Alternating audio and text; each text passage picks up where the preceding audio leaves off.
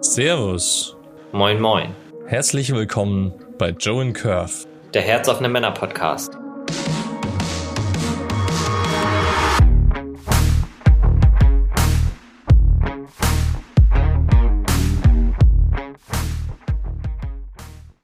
Heute zu Gast Sebastian. Wir sprechen über das Thema Non-Binary und wo ist dein Platz in der Welt. Bevor es losgeht, ein paar kleine Hinweise vorab. Hier geht es um das Teilen von Erfahrungen und Erlebnissen. Wir sind kein Ratgeber-Podcast. Alles, was du hier hörst, sind persönliche Geschichten und keine Handlungsempfehlungen von uns. Aussagen und Meinungen, die von unseren Gästen hier geäußert werden, stimmen nicht zwangsläufig mit unserer Meinung überein. Wir haben uns dazu entschieden, Beleidigungen und Kraftausdrücke, die in den Geschichten, die geteilt werden, möglicherweise geäußert werden, nicht herauszuschneiden. Falls du von solchen Ausdrücken leicht gekränkt wirst, empfehlen wir dir, ab hier nicht weiterzuhören. Bevor es losgeht, noch eine Bitte. Mach dir bewusst, dass diejenigen, die hier teilen, echte Menschen sind. Sie machen uns ein großes Geschenk, indem sie mit uns ihre sehr persönlichen Erfahrungen teilen. Bitte geh mit dem Gehörten respektvoll um. Danke dir dafür. Hallo Sebastian, schön, dass du hier bist. Wie geht's dir? Hallo, mir geht's gut, leider ein bisschen verschnupft, aber ansonsten ganz fein. Wunderbar. Ja, schön, dass du hier bist und dass du Lust hast, deine Erfahrung zu teilen zu dem Thema. Ähm, magst du ein paar Dinge über dich erzählen? Wer bist du? Was machst du? Und ja, vielleicht auch schon mal direkt auf die Frage eingehen, wo ist dein Platz in der Welt und wieso du den Titel gewählt hast? Ich bin 31, lebe die meiste Zeit in Berlin, aber bin da auch noch so ein bisschen dabei, meinen Platz zu suchen oder zu finden. Ähm, genau, und insgesamt ist für mich ein großes Thema, meinen Platz zu finden in allen äh, Bedeutungsweisen dieses Satzes. Und so für uns heute speziell relevant ist mein Platz im Geschlechterchaos. Und dafür vielleicht direkt so eine, eine kurze Erklärung, was bedeutet Non-Binary. In unserer Gesellschaft ist es typisch, dass es zwei Geschlechterboxen gibt, die männliche und die weibliche. Und es gibt Menschen, die sich nicht in eine dieser beiden Kategorien einsortieren können, wollen. Ähm, und ich merke immer mehr, ich gehöre dazu. So, wie gesagt, ich bin 31. Ich bin seit bestimmt zehn Jahren aktiv dabei zu gucken, wie, was bedeutet meine Männlichkeit? Wie was für ein Mann will ich sein, habe auch immer wieder in Männergruppen und in Männerarbeit äh, teilgenommen und da versucht rauszufinden, so wie, was ist stimmig und komme immer wieder zum Ergebnis, ja, so, so richtig, so richtig eine klare Antwort finde ich darauf nicht. Und so richtig einsortieren kann ich mich auch nicht bei dem, was in Männergruppen so als Männlichkeit ähm, beschrieben wird. Mhm. Okay. Ähm, ja, magst du vielleicht einfach mal, ja, so für die Zuhörer, die jetzt vielleicht mit dem Thema sehr wenig oder gar nichts am Hut haben oder vielleicht sogar so ein bisschen getriggert werden, erklären oder beschreiben, was ist dann Binary oder das Gefühl, wenn man das beschreiben kann. Also wenn du jetzt, oder wenn man so aus der Perspektive kommt, es gibt Mann und Frau und als Mann fühle ich mich vielleicht Chaka und als Frau fühle ich mich vielleicht eher sensitiver oder so. Wie fühlt man sich denn als Non-Binary oder in diese Richtung gehen zumindest? Mhm. Ähm, so was ich immer wieder mitbekomme, ist, dafür gibt es keine klare Beschreibung. Ähm, erstmal die, die Grundannahme ist, dass es nicht nur männlich und weiblich gibt. Und in unserer Gesellschaft ist halt die, die Vorstellung, entweder bin ich Mann oder ich bin Frau. Und dann bin ich entweder das eine oder das andere. Und das ist fix. Und Menschen, die sich als nicht binär, non-binary verstehen, ähm, müssen, das merke ich gerade für mich, selbst gucken, wie sie sind. Und genau damit kann man es nicht so genau beschreiben.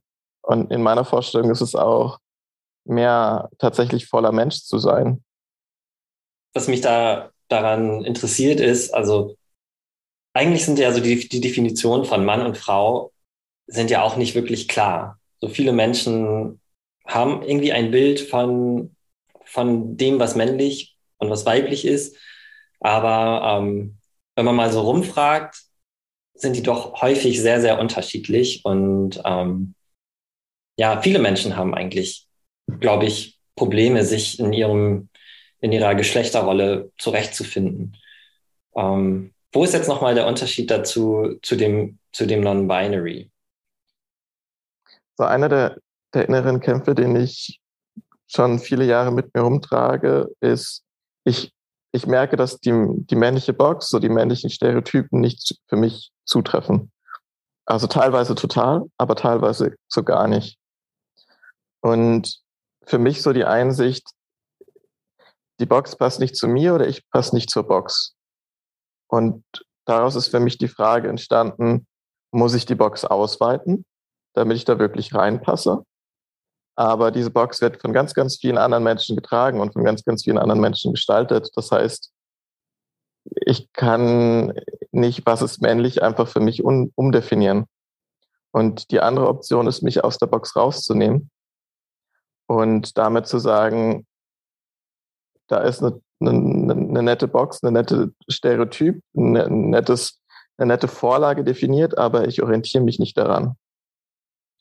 Und ich in meiner Vorstellung tut es vielen Menschen nicht gut, dass wir so starre Geschlechtervorstellungen haben. Und da gibt es halt den großen Unterschied, so biologisch bin ich nach so ungefähr allen Definitionen Mann. So, da, da habe ich keine, keine Frage dran. Aber wie lebe ich mich?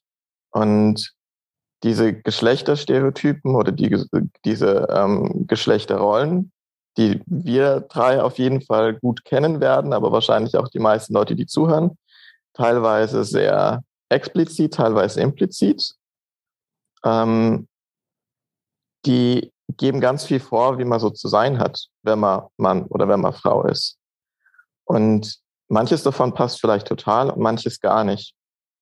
Ich habe den Eindruck, ich begegne immer wieder Menschen, die sich total in, als Mann oder als Frau total wohlfühlen und dadurch bestärkt sind, was gesellschaftlich als männlich oder weiblich bezeichnet wird.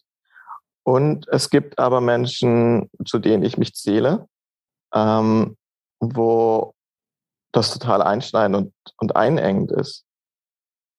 Ähm, okay, aber das klingt so, als wenn, als wenn du als wenn diese, diese Geschlechterbox sehr, sehr klar um, umrissen ist für dich. Also zum Beispiel, also ich glaube, den Anschein, den könnte es auch machen. So, Jo hat ja am Anfang auch gesagt, so als Mann fühle ich mich tacker und als Frau fühle ich mich eher sensitiv. Das ist ja auch was, was man auch total in Frage stellen könnte und was ich jetzt auch mal hier so, so machen würde. Aber ähm, hast du irgendwie, also hast du irgendwie eine, eine klare Definition von, von dieser Box, erfahren? Und ähm, wenn ja, so kannst du ein bisschen auf die Aspekte eingehen, die für dich nicht so passen? Ich würde sagen, ich habe immer wieder Erfahrungen gemacht, gegen die, die Grenzen der Box zu stoßen und habe da keine Lust mehr drauf. Und was es jetzt genau für mich bedeutet, mich als non-binär zu bezeichnen, weiß ich noch nicht genau. Und was ich ganz klar merke, ich will nicht aus der einen Box in eine andere Box gehen, sondern für mich ist das gerade der Versuch, mir selbst zu erlauben, außerhalb von Boxen zu existieren. Und das stelle ich mir ganz schön schwierig vor. Weil so, sei doch mal ein Mann, ist eine, eine klare Richtung, in die man gehen kann. Und das habe ich halt in den, in den letzten vielen Jahren probiert, in Männerkontexten rauszufinden, wie, wie soll ich mich leben, damit ich gut anerkannt werde. Und so ein, ein schönes Beispiel ist, wie muss ich sein, dass Frauen mich toll finden?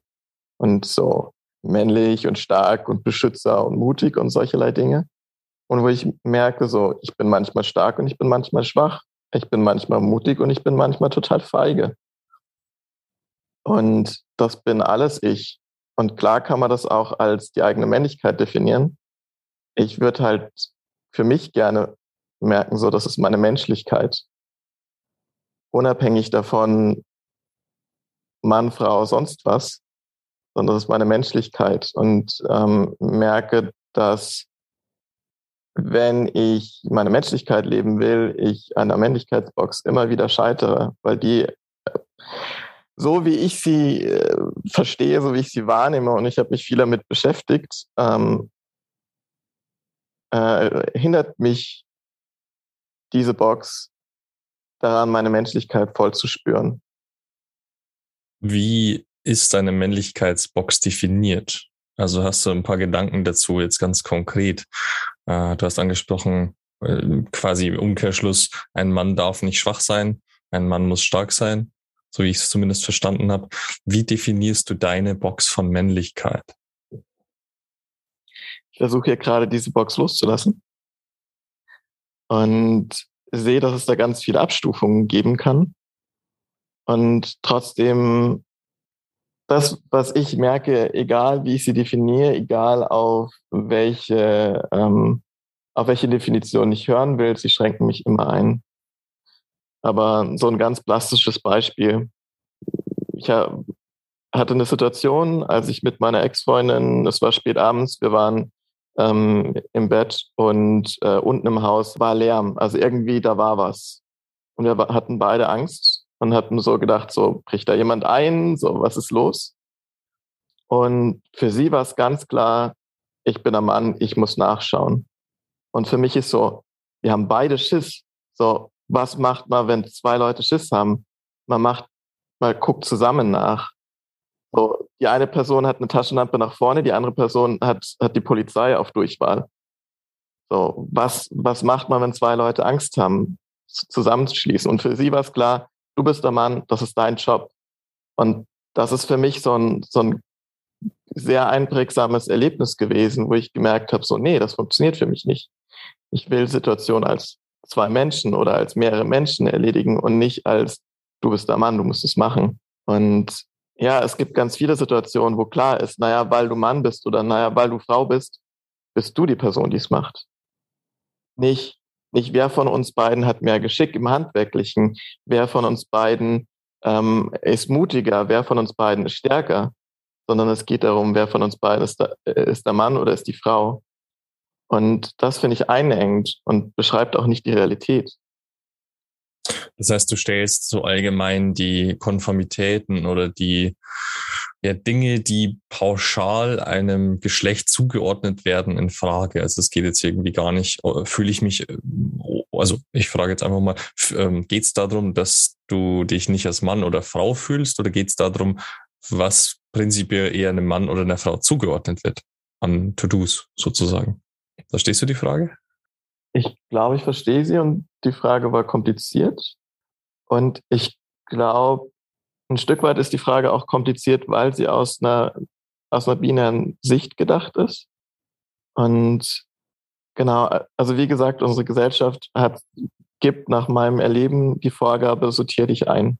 Und ich hätte die Möglichkeit zu sagen, ich bin eine Transfrau, also eine, eine Frau, die im Körper eines Mannes gefangen ist und versuche möglichst stark dem weiblichen Rollenbild zu entsprechen. Das wäre in, in, gewisser Weise in der, in, im non-binären System auch wieder okay. Aber auch das würde mich nicht abdecken. Ich war immer wieder in Kontexten, wo mir gesagt, also ich habe hab mit drei Frauen in einer WG gewohnt und habe ein paar Mal den Spruch gehört, ey, du bist, du bist hier die weibliche, weiblichste Person von uns. Und das war teilweise für mich, habe ich das ein bisschen als Kompliment empfunden. Und gleichzeitig ist halt auch Quatsch. Und ähm, so, ich habe Aspekte, die über die sich ich habe Aspekte, die sich über die ähm, Geschlechterstereotypen ähm, quer durch die Bank gehen. Und ich glaube, dass das, ich stelle mir vor, dass das vielen Menschen geht, so geht. Und bin immer wieder erstaunt, wenn sich Menschen sehr gut in Geschlechterrollen zurechtfinden. Also eigentlich ist ist das in mir die, die große Verblü Verblüffung, dass es für so viele Leute scheinbar so gut funktioniert. Okay, also das heißt, es geht, wenn ich dich richtig verstanden habe, über äh, ja das ganze Thema eigentlich hinaus, was man eigentlich an Aufgaben entsprechend dem Geschlecht zuordnet, sondern es geht über, über das ganze Thema hinaus, ähm, ja, sich eben einordnen scheinbar zu müssen äh, in der Gesellschaft, um irgendwie auch als ja normal zu gelten oder als eben nicht jemand, der sich nicht definiert hat oder so und den anderen möglicherweise Angst dadurch auslöst. Mhm. Also vielleicht dazu auch so als, als Ausblick. Ähm, ich kenne es selbst, wenn ich Menschen treffe, die, die ich auf den ersten Blick nicht klar als Mann oder als Frau einordnen kann, dann ist in mir eine Unsicherheit. Dann weiß ich nicht genau, wie soll ich mit der Person umgehen. Einerseits, wie soll ich die Person ansprechen? So er oder sie. Aber auch ein bisschen, wie, was sind die, nach welchen kulturellen Normen soll ich mich verhalten? Und das zeigt mir auch, dass das in mir, aber auch in der Gesellschaft sehr, sehr tief verankert ist, dass wir Menschen sehr schnell und sehr klar nach ihrem Geschlecht behandeln. Mit einer Frau ist die Begrüßung vielleicht so, mit einem Mann ist die Begrüßung so. Mit einem Mann kann ich über dies und jenes scherzen und mit einer Frau eher über dies und jenes. Und das, das ist so eins unserer ersten Merkmale. Also in, zumindest in Deutschland spricht man sehr gerne sehr schnell darüber, und was arbeitest du, um Leute einzukategorisieren. So, ein, ein Anwalt behandelt man anders als irgendwie ein Putzmann oder eine, eine Ärztin anders als eine Sekretärin oder so. Aber noch davor kommt das Geschlecht. Absolut, ja, stimmt. Hast du recht, wenn man mal so drüber nachdenkt. Das ist der Standard Smalltalk, den man dann irgendwie führt mit dem man. Ja. Und wahrscheinlich sogar nur unterbewusst ähm, jetzt nonverbal, was die Hormone machen oder so, vielleicht vorher noch ähm, Männlein, Weiblein. Also das ist ja auch ganz anders, wenn man eine Männergruppe hat ohne Frau oder wenn eine Frau dabei ist, dann verhalten sich die Männer ja durchaus anders. Ähm, ja, okay. Dann würde ich sagen, springen wir mal so ein bisschen zurück in der Vergangenheit, äh, in die Vergangenheit. Und zwar, wann hast du es das erste Mal so richtig festgestellt? Also gab es da so einen Keypoint, wo du sagst, okay, da hast du gemerkt, okay, äh, Männlein, Weiblein, nee, ist das irgendwie nicht griffig oder war das einfach so die Reise dahin? Ich glaube, das zieht sich in gewisser Weise durch mein Leben. Ähm, aber wie gesagt, habe ich so in, im letzten Jahrzehnt viel versucht, irgendwie im Kontext von Männergruppen erstmal zu gucken, wie, wie könnte meine Männlichkeit richtig funktionieren. Aber dass ich zu Männergruppen gegangen bin und so Sachen lag daran, dass ich gemerkt habe, so da ist eine Limitierung. So meine, das, was man ganz gerne als weiblich definiert, meine so weibliche Eigenschaften in mir konnte ich ganz gut ausleben, aber männliche Eigenschaften, da hatte ich, hatte ich Themen mit. Ähm, was auch immer das dann im Detail bedeutet. Und habe im Verlauf dessen gemerkt, dass ich in Männergruppen trotzdem das Gefühl habe, dass das, was so, was ich so als Ziele sehe, die in den Gruppen so propagiert werden, ähm, dass ich da nicht unbedingt hin will. Und auch in einigen Gruppen wurde, so wenn es dann ein bisschen ins Spirituellere ging, so die männliche Essenz und die weibliche Essenz und Männer laden sich unter Männern auf und Frauen laden sich unter Frauen auf und dann kommt man zusammen und dann gibt's eine Entladung oder wie auch immer man es bezeichnen will. Und wo ich gemerkt habe, das hört sich irgendwie an und für sich schön an, aber fühlt sich für mich nicht nach der richtigen Richtung an. Also so, ich will mich nicht monopolar aufladen. So, ich will ganz werden. Und solcherlei Dinge. Und tatsächlich so den Begriff, der Begriff ähm, äh, non-binär oder noch ein bisschen früher genderfluid sind in den letzten Jahren so ein bisschen in mein Leben gekommen, aber oft so mit dem mit der Frage, bin ich das? Kann ich mich so nennen? Und erst vor ein paar Monaten habe ich einfach mal eine Definition gelesen, so ähm, in einem, einem queeren Lexikon, was bedeutet äh, non-binär.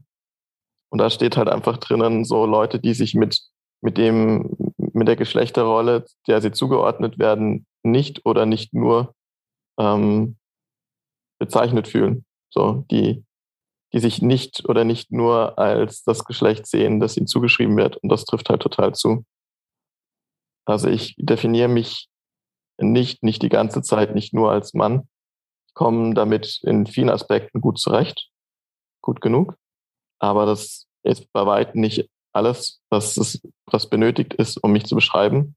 Und auch nicht nur. Und seitdem ist es so rein logisch, äh, es trifft non-binär auf mich zu. Und was es dann jetzt genau bedeutet, weiß ich noch nicht.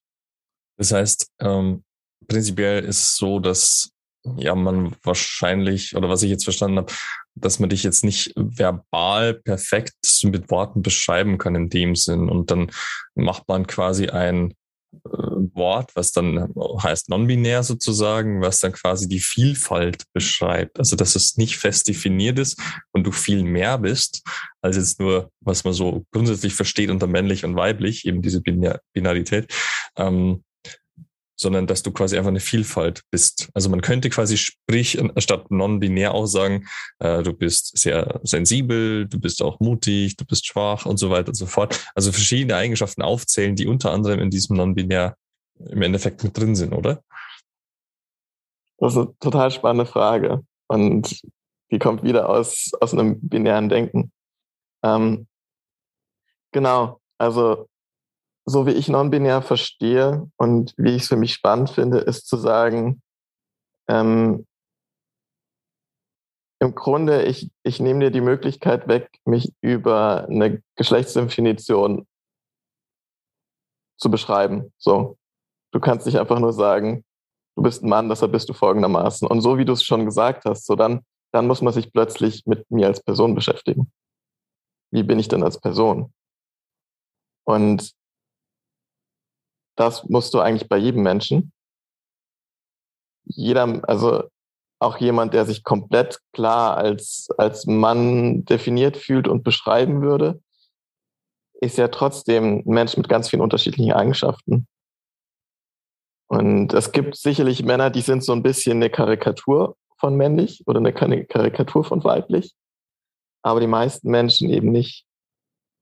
Und wenn ich sage, du kannst mich nicht einfach nur über die Geschlechtszugehörigkeit definieren, dann ist die Frage, okay, was, wie bist du denn als Mensch? Wenn ich dich als Mensch sehe, was sehe ich dann alles für Eigenschaften in dir? Und das fühlt sich viel echter an. Ähm, dann kurze Frage an der Stelle noch zu dem ganzen Thema. Wie würdest du denn das gerne haben? Wie die Menschen sich bewerten oder einordnen, einschätzen, jetzt so richtig nach Wunschkonzert. Was würde sich für dich am besten anfühlen? Das weiß ich noch nicht. Also tatsächlich ist für mich auch gerade die, die spannende große Frage, wenn ich nicht mehr versuche, äh, ein, ein guter Mann zu sein, was auch immer das bedeutet, wie bin ich dann? Welche Eigenschaften würde ich plötzlich in mir stärker betonen? Welche weniger stark, ähm, was lasse ich sein, was ich nur mache, um als Mann durchzugehen. Ähm, wie, wie bin ich echt? Hm, okay. Ähm, ich würde mal die, die Annahme challengen, dass du ähm, Leuten die Möglichkeit wegnehmen könntest, dich nach, nach Gender-Stereotypen ähm, zu bewerten, weil so ja, ich glaube, das, das wird auch danach immer noch passieren. So, die, das ist halt einfach so, wie die, wie die Welt konditioniert ist und, und ja, so, so denken die Leute.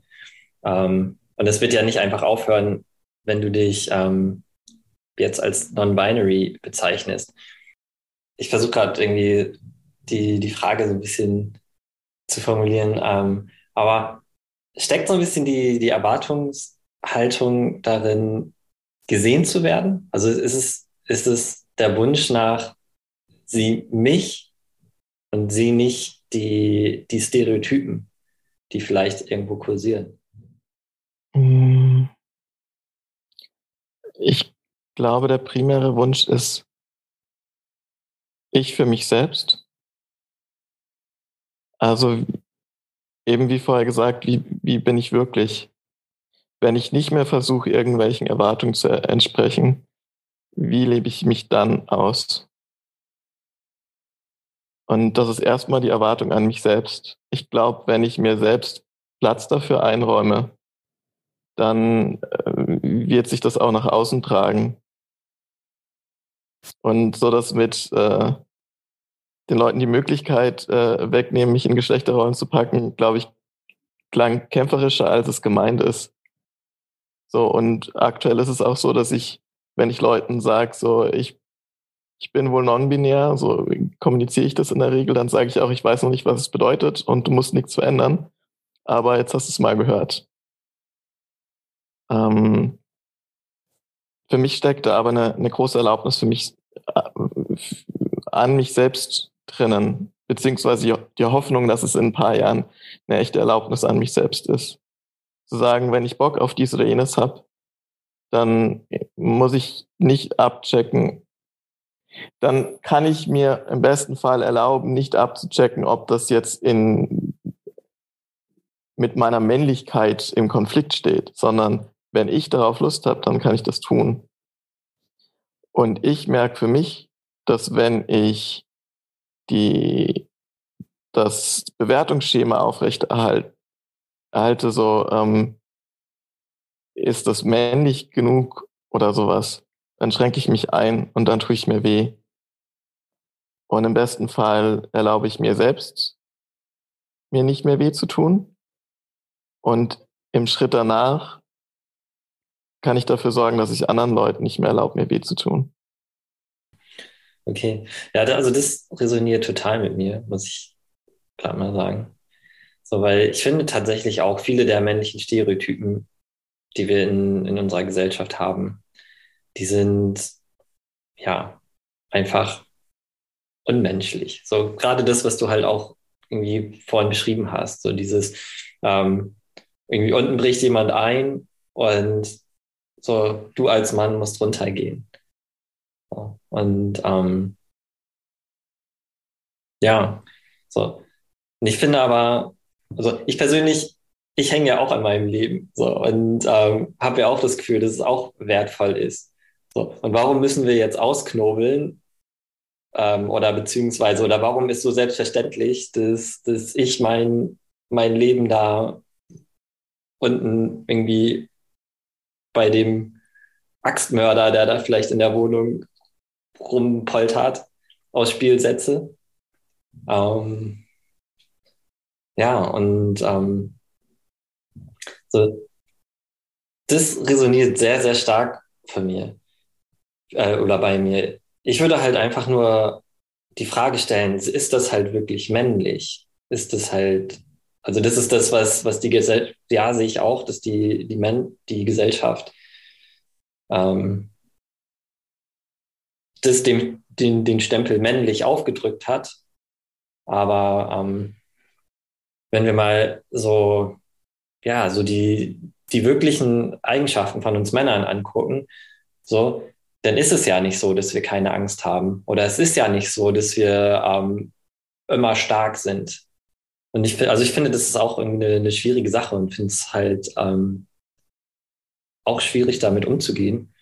Aber ich glaube, ähm, ja, das ist vielleicht irgendwie ein Thema, was, was wir nochmal irgendwie, wo wir, wo wir als Männer uns auch mal ähm, ja, zeigen können und auch mal sagen können, hey, so sieht's aus. So, wir sind, wir sind mehr als das, was, was ihr von uns denkt, sozusagen.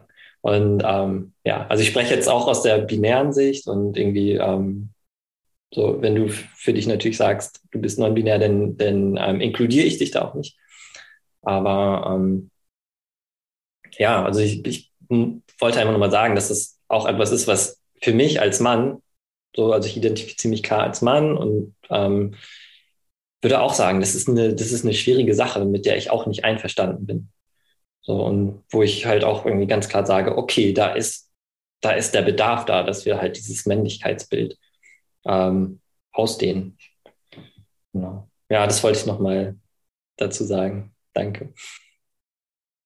Ja, ich, ich habe da den Vorschlag, so wir als sensible Menschen, also ich sehe dich, so wie ich dich kenne, als sensiblen Menschen und ich bin auch ein sensibler Mensch.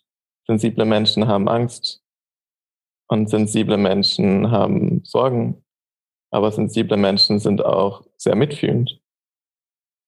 Und so, wenn ich, wenn ich uns in eine Gruppe zusammenpacke, indem ich sage, wir sind sensible Menschen, dann macht die Erfahrung, über die wir gerade gesprochen haben, genauso Sinn. Und so, es gibt so viele unterschiedliche Weisen, wie man Menschen zusammengruppieren kann. Und so gesellschaftlich hat sich etabliert, in Männer und Frauen zusammenzusammeln. Aber ich habe so viele Eigenschaften, die mich mit ähm, mit Menschen in eine Gruppe packen, die mit Männer und Frauen nichts zu tun hat. Ich bin sehr einfühlsam. Ich bin, bin totaler Kuschelmensch. Ich ähm, bin kreativ. Ich bin manchmal ganz schön mutig auf Weisen, die mit, mit irgendwie Faustkampf im Ring nichts zu tun haben, sondern die unter Umständen mit sich zeigen zu tun haben. In gewisser Weise könnte man sagen, hier im Podcast zu sprechen ist mutig. Und das sind alles Eigenschaften, die menschlich sind.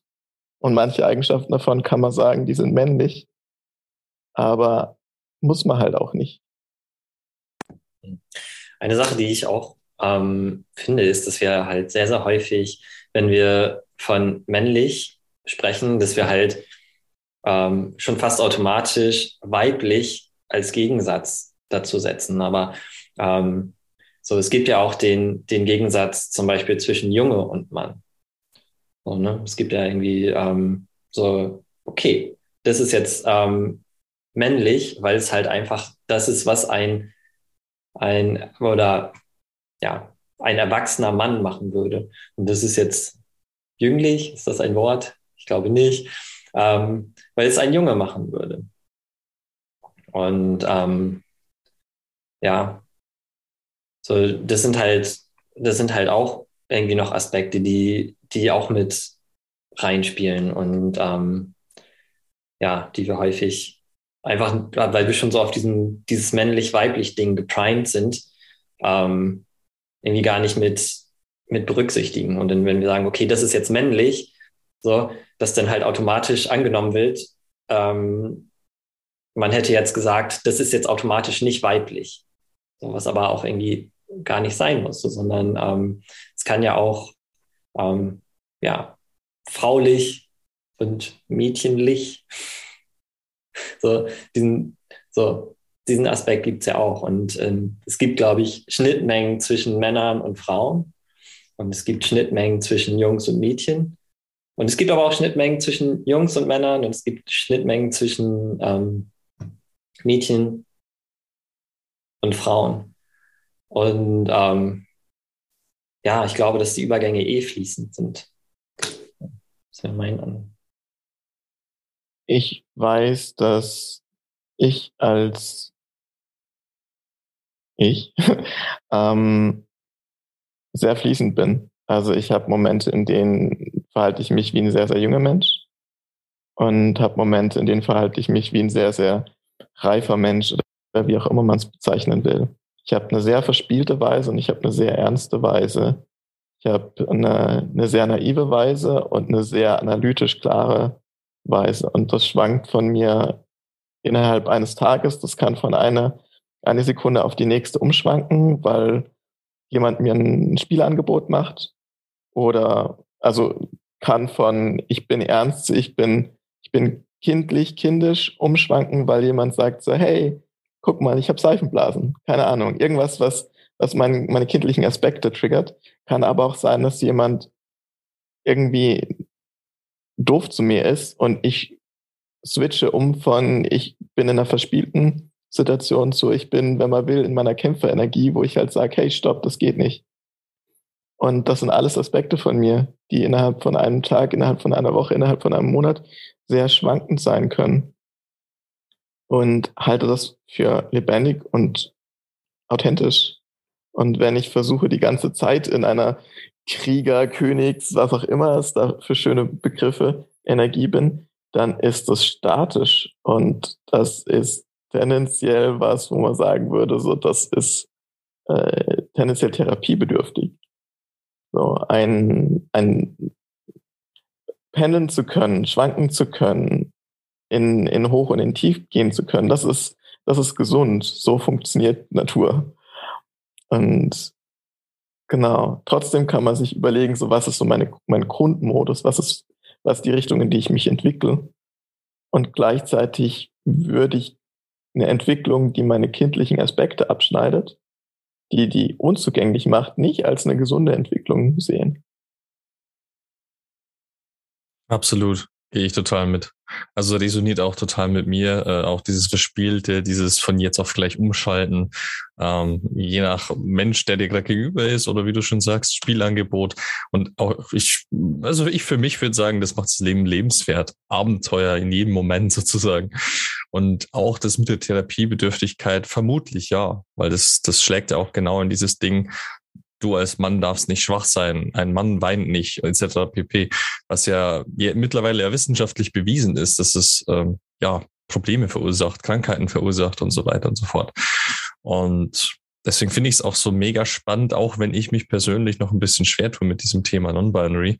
Und gleichzeitig jetzt im Gespräch wird mir auch immer klarer, um was es da wohl eigentlich geht. Also da geht es gar nicht um mich fehlt Aufmerksamkeit oder äh, ich mache jetzt einfach mal was anderes, damit ich einfach irgendwie anders bin oder so, sondern dass es einfach hier prinzipiell um das Thema Menschlichkeit geht und um das Thema, ja, wie werde ich gesehen? Und ich möchte nicht kategorisiert werden in der Gesellschaft, sondern ich möchte als Mensch gesehen werden und ja, alles zeigen, alles geben können, was ich wirklich bin und nichts mehr zurückhalten müssen. Also ergo komplett authentisch leben aus meiner Sicht.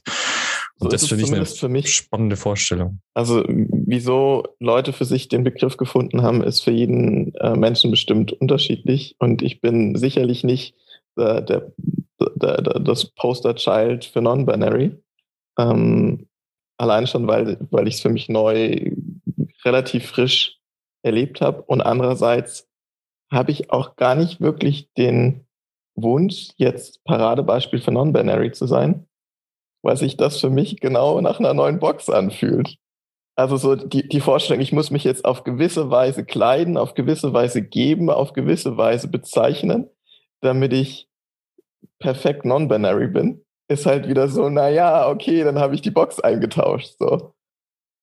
Für mich geht es ja genau darum, mir entweder meine eigene Box zu finden oder besser ganz ohne Box zu sein und zu gucken, ich kann, kann mich verändern. Keine Box.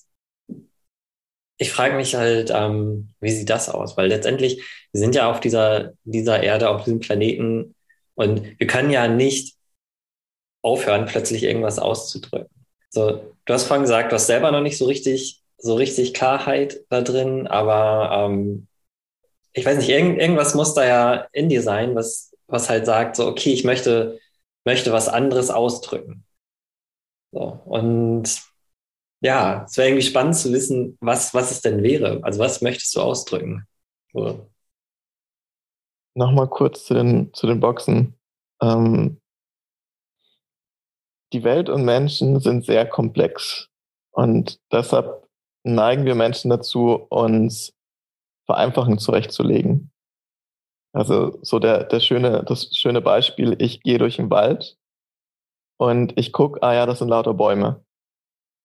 Okay, Bäume kenne ich, passt, kann ich weitergehen. Dann habe ich vielleicht sogar eine Ahnung und weiß, das ist eine Birke, das ist eine Kiefer, das ist eine Tanne. Und dann ist aber auch so, okay, weiß ich Bescheid. Das heißt, ich muss mir nicht mehr jede Pflanze, jedes Lebewesen, das da rumsteht, einzeln angucken und merke vielleicht, wow, da, da sind bei der Tanne sind die Nadeln anders gefärbt oder anders geformt, sondern wir wissen, es ist ein Baum. Und das ist leicht, das macht den Alltag leichter. Und so sehe ich auch die Geschlechterboxen. So, ah ja, du bist ein Mann, also verhalte dich so, ah ja, du bist eine Frau, also verhalte dich so. Und wir müssen uns den Menschen nicht mehr so genau angucken. Und das spart einen ganzen Haufen Zeit und Energie. Und klar, wenn ich mir jetzt vorstelle, ich müsste jeden Menschen wirklich in seiner Individualität erfassen. Jeden Tag, jeden Menschen, jede, jede Begegnung neu. Das wäre ein irrer Aufwand.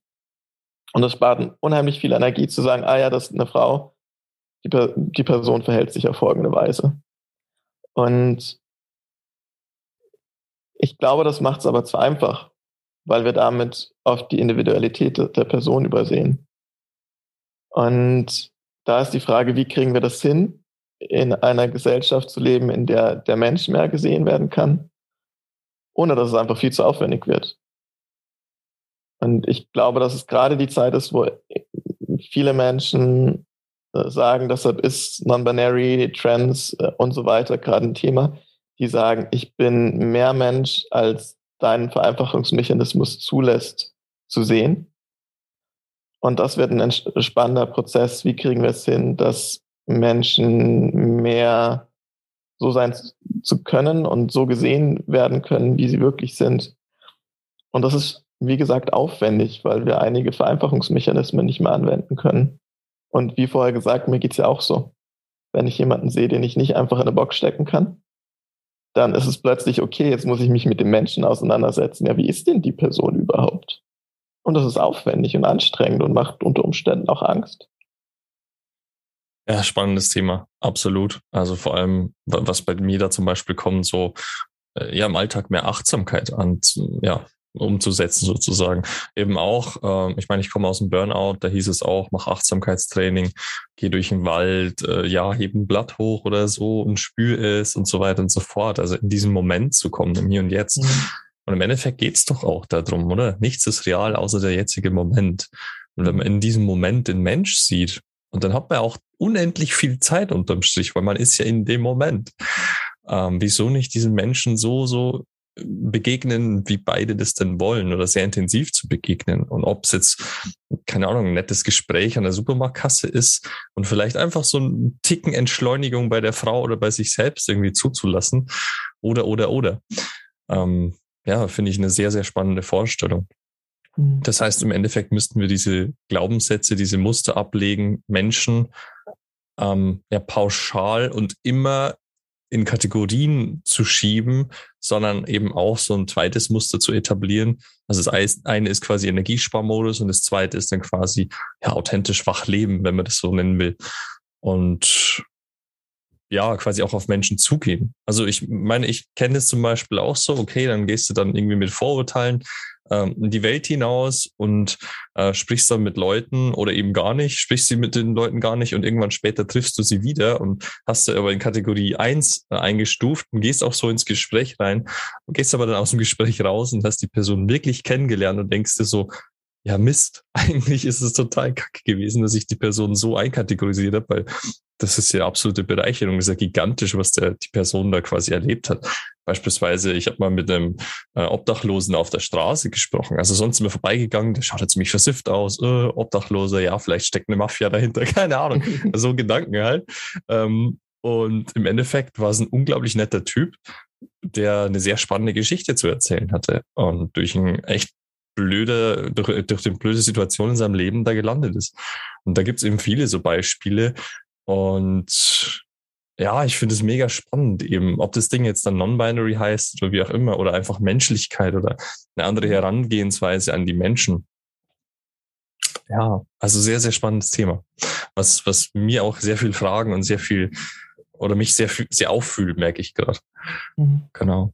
Auch nochmal ein ein kleines Beispiel. So, mir wird in der letzten Zeit, ähm, mir wird das, glaube ich, schon länger gesagt, aber in der letzten Zeit fällt es mir auf. Sowas wie für einen Mann so und so. Also sowas wie, ich habe lange Haare. Für einen Mann hast du lange Haare. Wo es ist, ähm, für einen Menschen, so, Menschen können kurze und lange Haare haben. So, für einen Menschen habe ich lange Haare. Oder ähm, Genau, also in, in letzter Zeit fällt es mir. Früher war es tendenziell so, dass ich mich gefreut habe. So, oh, Menschen sehen, dass ich, dass ich nicht nur stereotyp männlich bin. Und inzwischen ist es so, dass ich mir denke, wenn du genauer gucken würdest, würdest du sehen, dass ich ein Mensch bin und im Kontext von menschlichen Möglichkeiten auf dem Möglichkeitsspektrum mehr in eine Richtung bin als in eine andere. Aber dadurch, dass ich primär als Mann gesehen werde, ist es so, uh, du entsprichst nicht meinen Vorstellungen von einem Mann. Das fällt mir positiv auf. Und das ist in, inzwischen manchmal ärgert es mich und manchmal ist es einfach so, ah ja, okay. Spannend. So, du siehst mich primär als Mann und bist irritiert, dass von, von deinen Erwartungen als mich als Mann irritiert, weil ich deinen Erwartungen nicht entspreche und es fällt dir auf. Okay, cool sagt was über dich aus und weniger über mich. Und trotzdem freue ich mich teilweise, weil es als Kompliment gemeint ist. Aber wo es dann, also finde ich total interessant, wenn ein, wow, für einen Mann bist du so und so. Für einen Mann bist du total einfühlsam. Für einen Mann bist du, hast du lange Haare. Für einen Mann bist du total sinnlich oder so. Das ist, ah ja, interessant. Ja, total spannend für einen Mann. Interessante ja. Phrase. Also ich kann mich noch zurückerinnern, ich hatte auch mal lange Haare und ähm, ja, war in der, weiß nicht, achten Klasse, siebten Klasse, ich weiß nicht mehr genau. Und ich ging so den Gang hinter äh, in der Schule mit ein paar anderen äh, Klassenkameraden.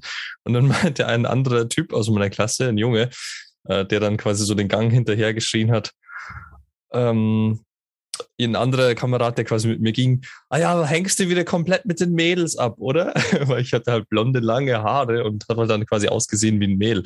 Und mich hatte das so gekränkt, dass ich mir danach die Haare abschneiden ließ. Und ich habe mich danach mega geärgert.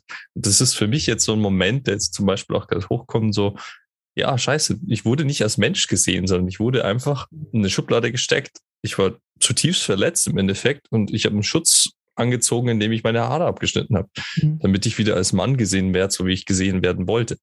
Also genau, für einen Mann, für einen Mann siehst du aus wie ein Mädel. So. Ja, in, zur Schulzeit lange Haare zu haben, ist echt ein Ding als Mann. Also hatte ich auch. Und ich wurde auch diverse, diverse Weise, äh, diverse Male wegen meinen langen Haaren irgendwie in die, in die Mädchenbox gestickt. Was halt so ist, hey, ich hatte schöne lange Haare. Ich krieg so viele Komplimente zu meinen langen Haaren. Äh, primär von Frauen, aber auch man, manchmal von Männern.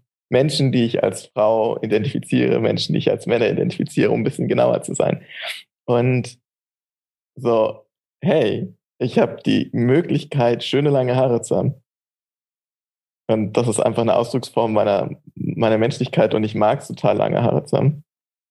Und ja, in der Schulzeit ist es echt nicht leicht. Definitiv. Definitiv.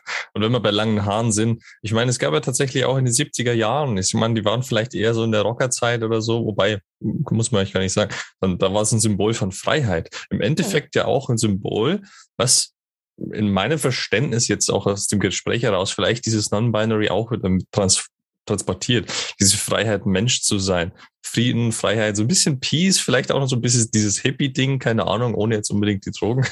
Aber halt so dieses, es geht um Mensch, es geht um Liebe, es geht um Sein und es geht nicht um Kategorisieren und Krieg und um sich gegenseitig bekämpfen, so Männerrangelei, was weiß ich, irgendwie sowas. Also das kommt bei mir jetzt noch irgendwie dazu wo wir bei Hahn sind, ich kann es sehr empfehlen, ähm, mit äh, Frauen über Haare zu sprechen. Also ich äh, habe viele Freundinnen, die ähm, zumindest phasenweise ausprobiert haben, wie es ist, äh, Beinhaare stehen zu lassen, Achselhaare stehen zu lassen, die überlegen, sich ihre Kopfhaare kurz zu schneiden. Ähm, kenne auch manche, die sich eine Glatze geschnitten haben. Und was da alles an Themen hochkommt, ist massiv. So, wo dann komplettes Gefühl ist, die Weiblichkeit ist komplett futsch und das Umfeld nimmt mich komplett anders wahr. Und so Haare sind ein Riesenthema, kann man gar nicht unterschätzen. Okay, ich nochmal. Ähm, ich habe übrigens auch in der Schulzeit lange Haare gehabt, so um, um da den Kreis nochmal zu schließen. und kann auch alle eure Erfahrungen total bestätigen. So, also, ja, es war auch tatsächlich so, bei mir irgendwie, es hat irgendwie auch noch kein einziges Barthaar gesprossen und so. Und so, es war halt wirklich, ja, wenn, wenn man mich jetzt irgendwie, ich war sehr, sehr schlank und so, wenn man mich irgendwie hingestellt hat, so, da waren jetzt halt auch nicht viele, ja, körperliche Features, die mich jetzt so eindeutig als, als Junge identifiziert haben. So, und da kam schon auch öfters mal hier ähm, Corvina oder irgendwie solche dummen Sprüche. Ähm, ja, wusstest du zumindest, zu was die Sprüche kommen. Ja, also ich habe mich total geschämt. So. Das war tatsächlich irgendwie so, ja, eine der, der krassesten Sachen. Aber es war halt auch einfach so, irgendwie in meiner Schulzeit war ich bei meinen ganzen Klassenkameraden eh schon sowas von unten durch. So, ich war der totale Außenseiter. Und dann war es eigentlich auch egal. Und es war dann irgendwie, ich, ich wollte irgendwie lange Haare haben und habe es dann einfach gemacht, weil egal, was ich hätte machen können, so ich hätte eh irgendwie ein paar draufgekriegt. So. Von daher. Ja, genau.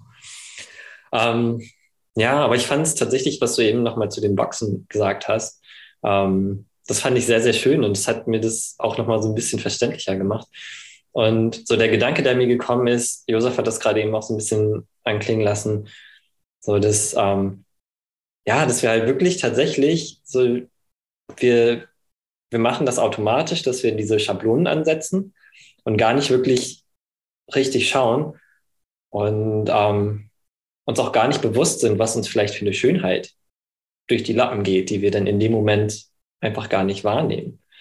Sowohl bei Männern als auch bei Frauen oder bei, ja, oder bei, bei Menschen halt so, ja. Bei Menschen. Ähm, ja, so langsam, so langsam kriege ich das Non-Binary-Denken ein bisschen raus. Ähm, und ja, und ich fände eigentlich, das wäre eine, eine total schöne Sache, die, die man in die, in die Welt rausgeben könnte. So, schaut euch die Menschen an.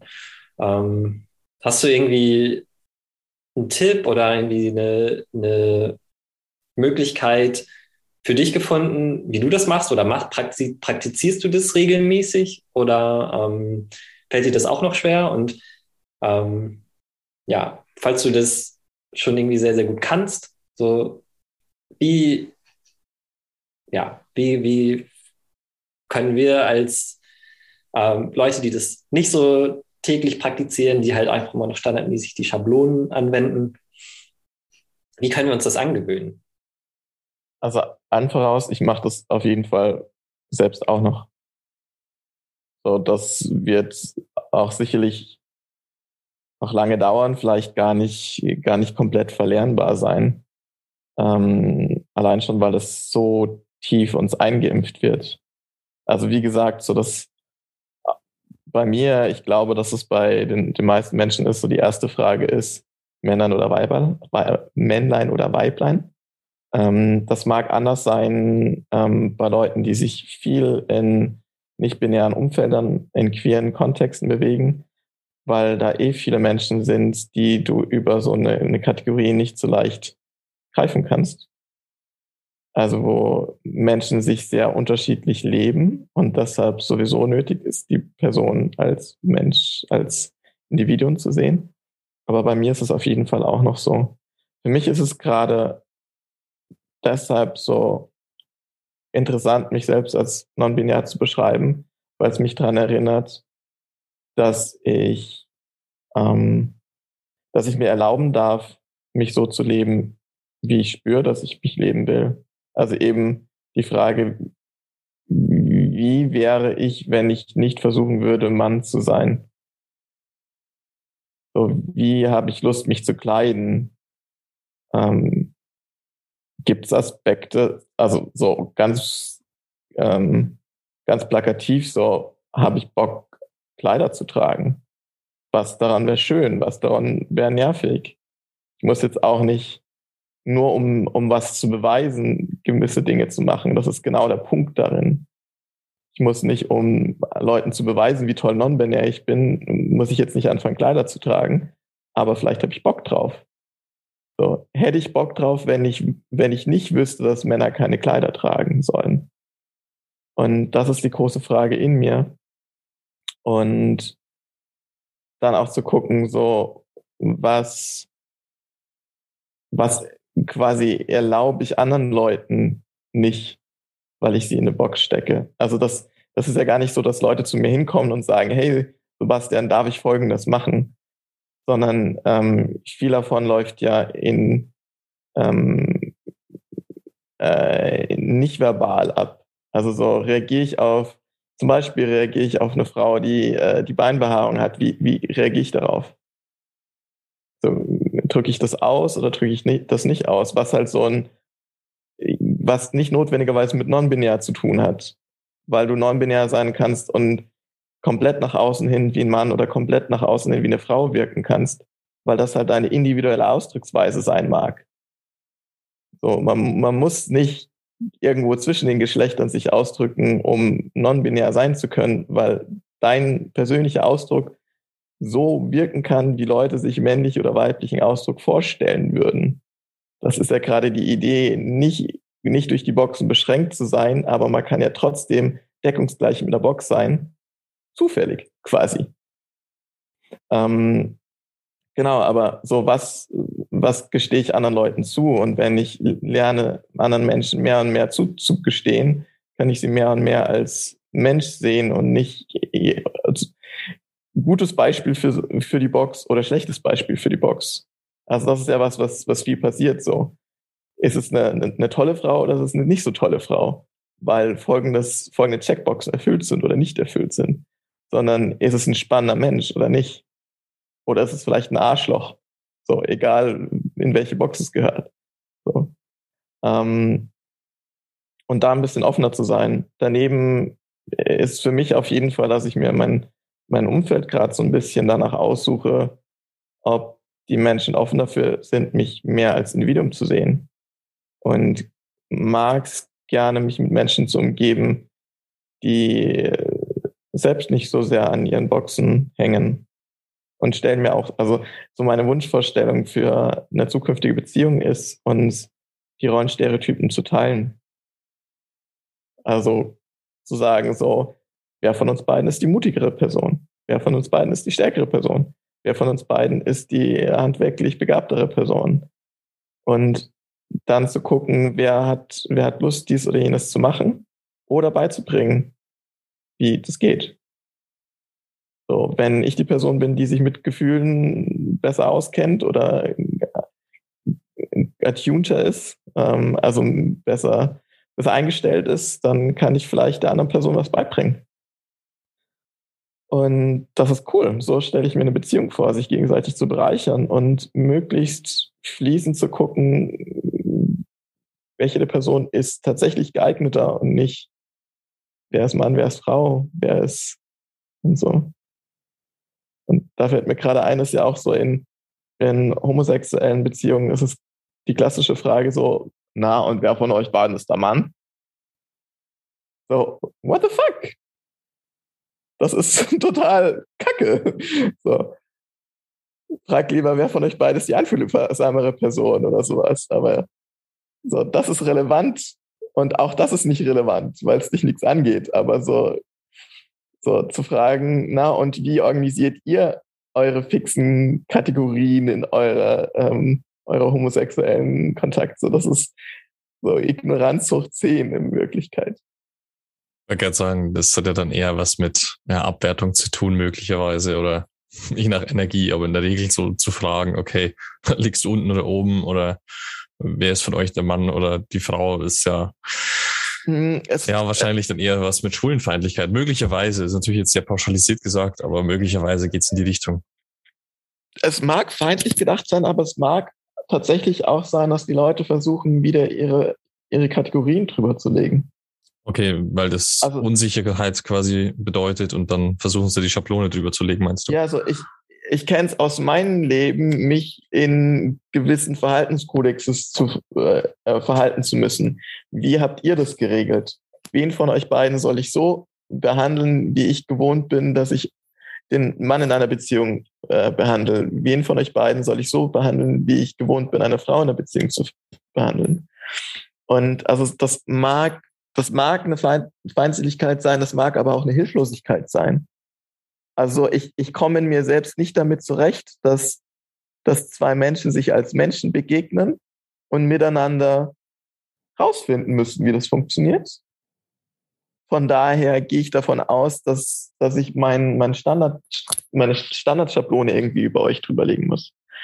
Und ich stelle mir vor, dass manche Hetero-Beziehungen super funktionieren, indem die eine Person be benimmt sich so, wie ein Mann sich benehmen muss und die andere Person benimmt sich so, wie eine Frau sich benehmen muss aber ich stelle mir vor, das ist total einschränkend.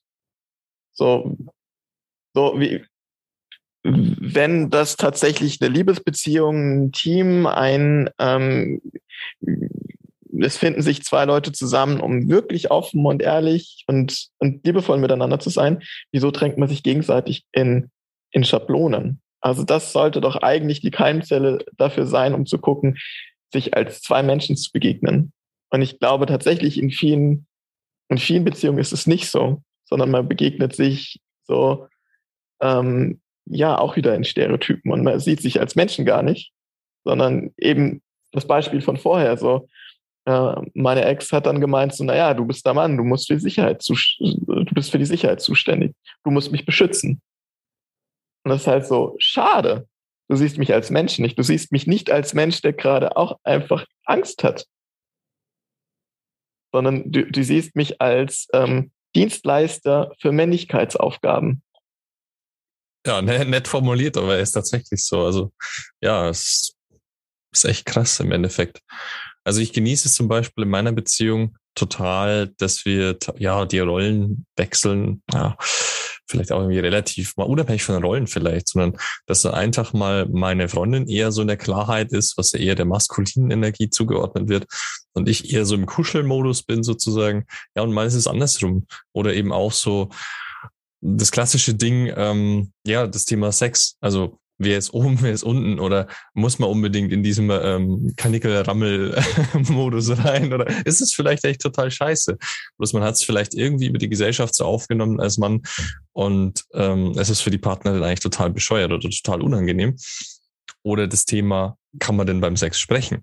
Was ja auch so ein, so ein Thema ist, äh, aus meiner Sicht unglaublich wichtig. Ähm, und einfach zu gucken, okay, was sind die Bedürfnisse füreinander? Aber das impliziert ja auch wieder, diese Offenheit, ja, vielleicht auch wieder zu dem Thema Non-Binary, äh, dass man quasi einfach nicht in Schubladen denkt, sondern dass man sich öffnet und dass man sagt, okay, wir sind beide Menschen und wir gucken, was brauchen wir? Was können wir uns einander geben und wo, ja, wo, wo stehen wir gerade? Oder ja. passt einfach nicht. Also hat ja auch was damit zu tun mit, bin ich in der Bedürftigkeit und ich hole mir einfach gerade alles, was irgendwie standardmäßig von der Frau zu holen ist, oder stehe ich oder gehe ich in die Selbstverantwortung? Ja, ja, Stichwort Sex ist ein schönes Thema. Also ich, ich kenne es so als, als Mann muss man so der Versorger und Provider und ein, ein bisschen so der, das, das Angebot machen. Und die Frau lässt sich im besten Fall verwöhnen oder stellt sich zur Verfügung. Das ist so, je nachdem, wie man es beschreiben will. Und das so, ich habe auch da keine Lust, der, der Männlichkeitsdienstleister zu sein. So ein, ein Gegenüber, das braucht, dass ich immer nur in einer Richtung funktioniere, ist für mich langweilig. So, ich, ich habe Lust, dass ein Geben und Nehmen hin und her ist, dass, dass man guckt, was, was stimmt gerade. Und ich habe total, ich mag es total zu verwöhnen, aber ich habe auch total Lust, verwöhnt zu werden. Und wenn nur die eine Richtung ist, finde ich es fad. Und ich schätze es total, wenn Interaktion auch mal wenn da eine Klarheit ist und eine, eine Gerichtetheit, also so, okay, heute verwöhne ich. Ich finde das angenehm, wenn da eine Klarheit ist, wenn beide wissen, so in die Richtung geht's gerade. Aber wenn es die einzige Richtung ist, dann finde ich das langweilig. So. Was soll das?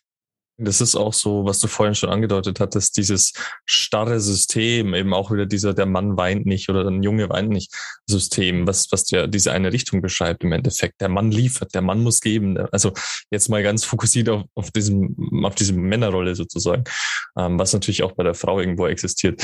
Ähm, ja, das, also, oder eben dieses Thema Leistungsdruck auch. Du musst die Frau befriedigen oder so. Das sind ja lauter so Dinge, die ja eigentlich totaler ja, ich sag mal, Nonsens sind. Ich weiß gar nicht, woraus die entstanden sind. Manndienstleister. Ja, genau. So, wir sind jetzt quasi Dienstleister Mann Männlichkeitssachen. Äh, genau, und das, das hatte die Männlichkeit aus meiner Sicht ziemlich kritisch, äh, toxisch gemacht. Also zumindest die, das, das gesellschaftliche Verständnis von der klassischen Männlichkeit, so das Machotum oder das halt Patriarchat. Genau. So, das in meiner Vorstellung kein, kein Mensch kann so monothematisch sein. Oder wenn, dann ist es hm, Mensch, meine Vorstellung ist, es gibt ein Spektrum. So, es gibt sehr Menschen, die sehr, sehr monothematisch sein können, weil das Spektrum es hergibt. Mono, monothematisch, also was auch immer das Wort gerade bedeutet, aber es mag sein, dass, dass Menschen total in ich will hier Performance zeigen und ich will so genau dem männlichen Stereotyp entsprechen, weil es ein Spektrum ist. Aber ich glaube, dass es sehr, sehr wenige sind. Und die meisten sind halt irgendwo so dazwischen. Und irgendwo so dazwischen, zwischen allen Polen, die es so gibt. So in, in der Debatte, was ist männlich, was ist weiblich, wird es meistens so getan, als gäbe es Pole, die männlich sind und Pole, die weiblich sind. Und das allein schon finde ich einen ganz schönen Quatsch. Absolut. Also möglicherweise ist es ja auch so, dass man sich deswegen zuordnet, weil man Angst hat, sich weiter zu öffnen für alles, was da sonst noch so ist, in einem. Man könnte schwul sein, man könnte lesbisch sein, man könnte ja sonst was sein. möglicherweise. Ihm auch das Thema vielleicht unterm Strich gesehen, jetzt einfach mal eine Theorie, Angst vor Ablehnung oder Angst vor Verurteilung. Eben Stichwort Schule wieder. Was ist, wenn ich lange Haare habe, dann kriege ich verbal in die Fresse. Oder ja. vielleicht sogar physisch. So, und dann setze ich mich selber ja in der Gefahr aus. Also bin ich doch lieber in dieser Box und dann bin ich sicher. Das, da, dadurch, glaube ich, hält sich so. Weil das Versprechen ist, wenn du, wenn du dem Stereotyp sehr gut entsprichst, dann läuft alles. Also auch wieder so ein, so ein klassisches Männerthema. Wie, äh, wie muss ich mich verhalten, dass Frauen mich gut finden? Und da ist das Angebot, sei männlich. Und so, ich kenne viel genug Frauen inzwischen, dass ich sagen kann, so Geschmäcke sind sehr, sehr unterschiedlich. Und ich glaube, dass auch andersrum beim Menschen, die sich als Männer definieren, Geschmäcker sehr, sehr unterschiedlich sind. Das heißt, das bringt gar nichts zu versuchen, ähm, sehr, sehr, es bringt nichts zu versuchen, einer Schablone zu entsprechen, weil die Schablone gar nicht alle Geschmäcker bedienen kann, sondern nicht nur auf einen Geschmack zuspitzt. Und unter Umständen landest du dann bei einer Person, die eine, eine Vorstellung gerne mag, die, die, die dir gar nicht entspricht. Also dann hast du vielleicht irgendwie fünf Jahre total gepumpt, um Muskelprotz zu sein, weil die Vorstellung ist, dass, dass du dann bei Frauen landest. Und dann landest du bei einer Frau, die dich nur als Muskelprotz mag. Und das entspricht dir am Schluss gar nicht sondern du hast es nur gemacht, um bei einer Frau zu landen. So, was ist denn das für ein Kackleben? Dann kann ich nochmal mit, mit einer Frage ähm, von vorn rein. Und zwar, ähm, ich will nochmal Bezug nehmen auf die, die Rollenstereotypen. So, ich glaube schon, dass es, dass es sowas wie, wie Yin und Yang in unserem Kosmos, dass es das schon gibt. So, ich glaube aber auch, dass, dass Männer und Frauen beide Zugang zu dieser dieser Energie haben. So das, also ich glaube schon, es gibt diese beiden Pole. Ja, also dieses, das, was halt irgendwie in unserer Gesellschaft, glaube ich, falsch läuft, ist, dass, dass wir halt denken, Männer müssen immer Yang sein und Frauen müssen immer Ying sein. Und das deckt es halt einfach nicht ab. So, ich glaube, wir brauchen alles, um komplett zu sein.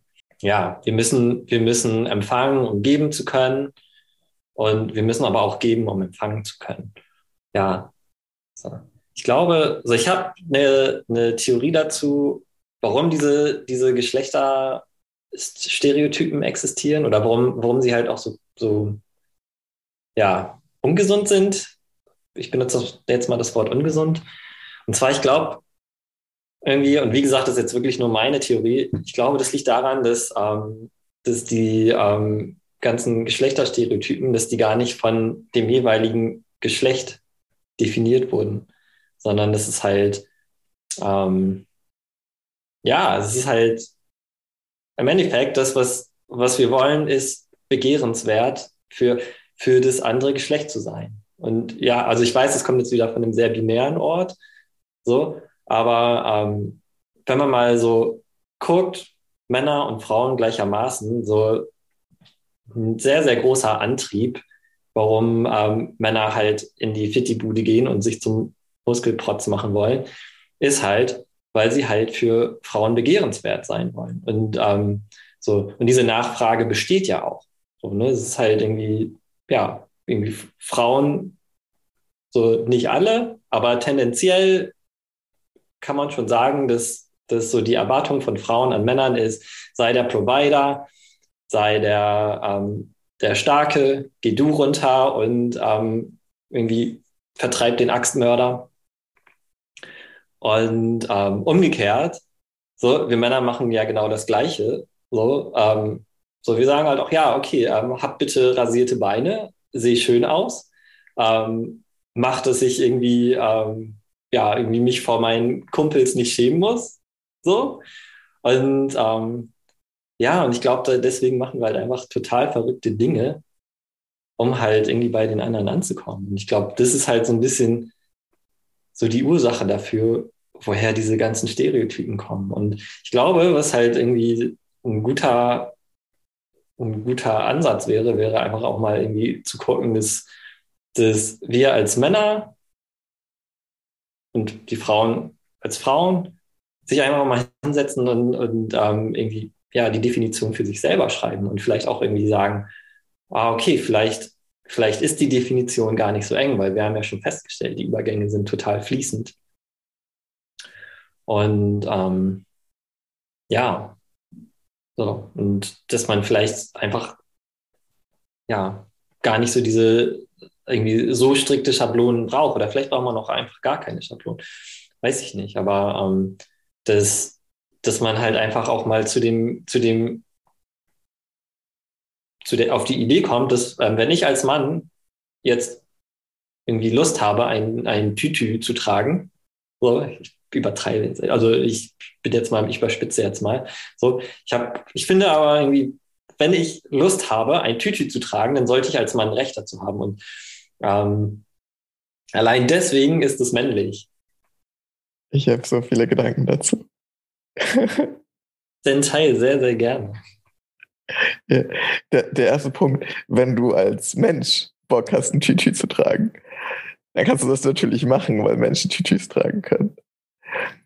Also ich, ich habe die Vorstellung in dir ist so ein, ich muss es trotzdem irgendwie in meiner Männlichkeit stabilisieren, dass ich Lust haben könnte, das zu tragen. Aber du musst es gar nicht unbedingt in deiner Männlichkeit verankert bekommen, wenn du es einfach als Mensch tust. Und da kann ich mir vorstellen, wenn du das so ein bisschen reinsickern lässt, dass das dich ganz schön innerlich zerfetzen kann. Wenn du sagst, ich muss nicht jedes Verhalten, das ich mache, in meiner Männlichkeit rechtfertigen. Und da, das ist genau der Versuch, den, den ich für mich und versuche. Also zu sagen, ich muss nicht jede Vorliebe, ich muss nicht alles, was ich mache, versuchen, in meiner Männlichkeit verankert zu bekommen. Also ich war schon auf äh, bei, bei Männertreffen, Männerarbeit, wo dann quasi versucht wurde, in, in der Männlichkeit zu rechtfertigen, dass Weinen ein Ausdruck von, von Männlichkeit, von Stärke ist so, yeah, du bist so tough, dass du vor all diesen Männern weinen kannst, so dass du es zulässt. Und das ist so ein, so ein eigentlich ein ihre Ding, das da passiert, zu sagen, um mir menschliche Emotionen zu erlauben, muss ich die so aufladen, dass sie männlichen Kraftausdruck darstellen, statt die Männlichkeit zerfließen zu lassen und die Menschlichkeit wieder durchscheinen zu lassen. Und das ist ein Ausdruck, wenn man so will, von der Traumatisierung, die uns durch unsere Geschlechterstereotypen passiert. Zu sagen, ich muss irgendwie hinkriegen, es so zu rechtfertigen in meiner Männlichkeit, dass ich mir das erlauben darf. Statt zu sagen, diese, die Erwartung, die an mich als Mann gestellt wird, ist verletzend auf eine Weise, dass ich einen langen Weg brauche, um mir zu erlauben, das zu tun, worauf ich Lust habe.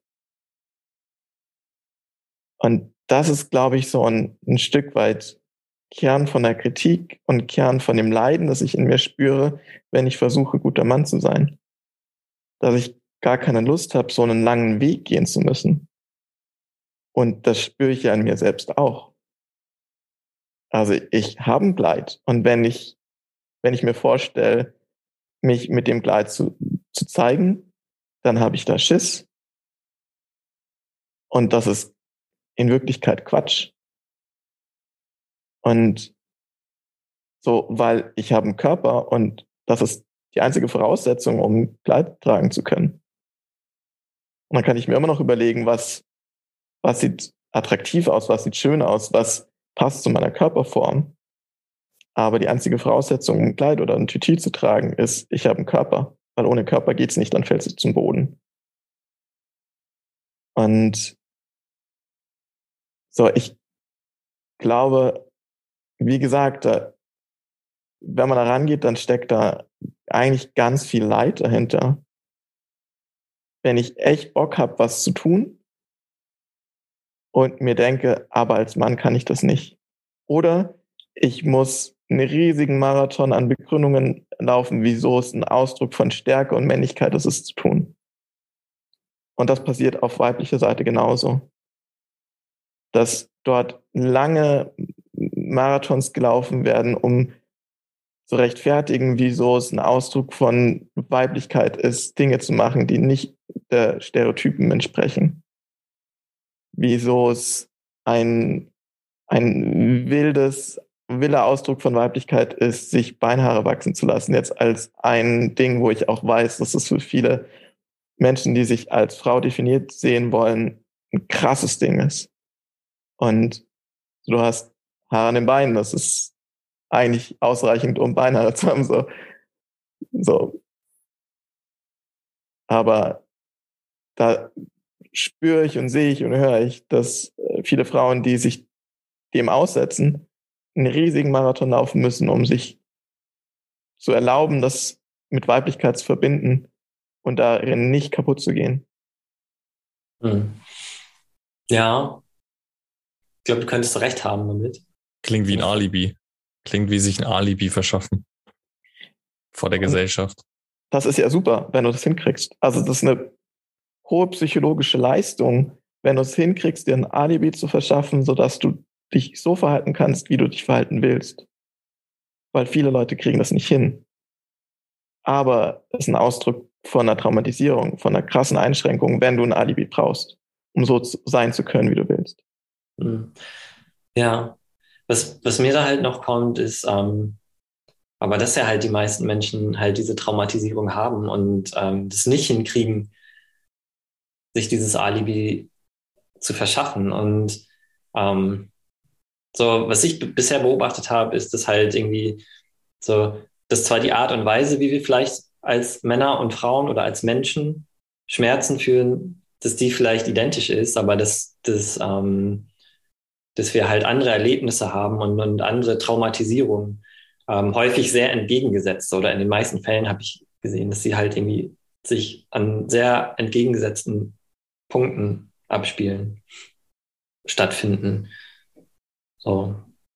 Also ich habe halt zum Beispiel, also was ich jetzt mal beobachtet habe, ist so, dass, ähm, dass ähm, oder nee, gehe ich jetzt mal nicht drauf ein. Ähm, aber trotzdem. Ich fände es total spannend, wenn du dich trauen würdest, da reinzugehen. Ja, okay. Naja, ich, ich, was, was ich halt ähm, irgendwie häufig sehe, ist, dass, ähm, dass ähm, Frauen häufig sehr auf, auf eine, eine physische Art verletzt werden. So, ähm, ja, es gibt halt so dieses ähm, sexuelle Angriffe. Ähm, es, irgendwie, es gibt auch Angriffe, wenn sie auch verbal sind, aber die sich halt gegen das Körperliche, wie zum Beispiel Beinhaare oder ähm, das Aussehen, Übergewicht und so weiter, dass sich die bei Frauen sehr, sehr stark auf das, das Körperliche beziehen und bei Männern eher so auf das, ähm, ja, wie soll man sagen, auf das Gefühlsmäßige, so ähm, irgendwie, ah, du hast Angst, du weinst, du bist schwach und so weiter und so fort. Und ähm, ja, dass da halt irgendwie trotzdem, also das, das halt, ja, so die, die Gefühle sind menschlich, aber die Wunden sind an sich schon sehr binär, würde ich sagen. Also es gibt irgendwie tendenziell sehr weibliche Wunden und es gibt tendenziell sehr männliche Wunden. Und ähm, was jetzt auch nicht, also wie gesagt, tendenziell. Das heißt jetzt nicht, dass ähm, noch nie auf diesem Planeten jemals eine, eine Frau gefühlsmäßig verletzt wurde, weil ähm, ja, das gibt es einfach nicht. Aber ähm, oder auch irgendwie nie ein Mann körperlich verletzt wurde. So braucht man ja jetzt nur einmal Richtung Ukraine, in den Ukraine-Krieg gucken. Ähm, ja, aber das ist halt trotzdem, dass diese, diese Art von Schmerz und Trauma, dass die schon sehr binär sind. Und ähm, ja, ich könnte mir vorstellen, dass die halt auch vielleicht, dass es vielleicht sinnvoll ist, die, also die männliche Wunde unter Männern zu heilen, bei, bei Menschen, die halt ähnliche Erfahrungen gemacht haben und die halt einfach wissen, wie sich's anfühlt, wie, ähm, wie es ist, in, in diesen Schuhen zu laufen. Und genauso auch ähm, ja, bei Frauen und oder die weibliche Wunde zu heilen. Ich habe halt zum Beispiel irgendwie keine Ahnung, wie es ist, ähm, ja, von, von ähm, potenziellen Liebhaberinnen belästigt zu werden oder gestalkt zu werden und so weiter und so fort. So, bei mir wäre es halt so, ey, ich wäre froh gewesen, wenn, wenn mal sich eine gemeldet hätte. So, ich habe irgendwie den, den Schmerz eher auf der genau an, entgegengerichteten Seite. So. Aber trotzdem ist der, dieser weibliche Schmerz ja auch total real. Aber ähm, ich habe halt nicht viel anzubieten, um den zu lösen. Und ähm, ja, deswegen frage ich mich halt, ähm, ja, also was, was, was ist deine, deine Sichtweise dazu oder wie, was hältst du von diesem Ansatz? In meinen Worten, ich glaube, dass es, also ich, ähm, total spannend, was du gesagt hast und kann ich ganz viel unterschreiben. Und ich glaube, dass das tatsächlich eines der authentischsten binären Systeme unserer Gesellschaft ist, dass es zwei große, komplexe ähm, Traumareaktionen gibt. Es gibt die Weise, wie Menschen, die in die weibliche Box gesteckt werden, mit dem Leben umgehen und die Box, wie Menschen, die in die männliche Box gesteckt werden, mit ihrem Leben umgehen. Und die, das sind zwei Boxen, die nicht, nicht ohne Durchlässigkeit sind. Aber das sind zwei Boxen, die sehr unterschiedliche Lebensrealitäten nach sich ziehen. Und ich glaube, dass vieles, was wir so Stereotyp von Männern sehen und was wir Stereotyp von Frauen sehen, wenn man so will, Traumareaktionen sind. Das ist eine, eine emotionale Verhärtung, das ist eine totale Ängstlichkeit im, im physischen zum Beispiel. Spielt viel damit rein. Und du hast gemeint, du, du hast wenig anzubieten im Sinne von, wie lässt sich so das, das, was Frauen passiert ist, heilen. Und da glaube ich genau, dass deshalb, ich glaube, dass es sowohl nötig ist, dass sich Menschen, die der, die gleiche Traumaresponse haben, zusammenfinden, um darüber zu sprechen, aber dass es auch total wichtig ist, miteinander darüber zu sprechen, um da in Fließen kommen zu können, um da Dinge austeilen zu können. Und so in meiner Analyse ist so eins der, der klarsten Dinge, die ich fassen kann, ist, Menschen haben das volle Gefühlsspektrum, alle Menschen haben das volle Gefühlsspektrum. Frauen wird die Wut geklaut, Männern wird die Traurigkeit geklaut. Sehr plakativ und stereotyp gesagt. Aber Menschen, denen ihre Traurigkeit geklaut wird, haben es viel schwieriger, mit anderen Menschen in Kontakt zu kommen, Empathie zu leben, Einfühlungskraft, werden tendenziell eher in Wut ausagieren. Und das ist was, was stereotyp männlich ist.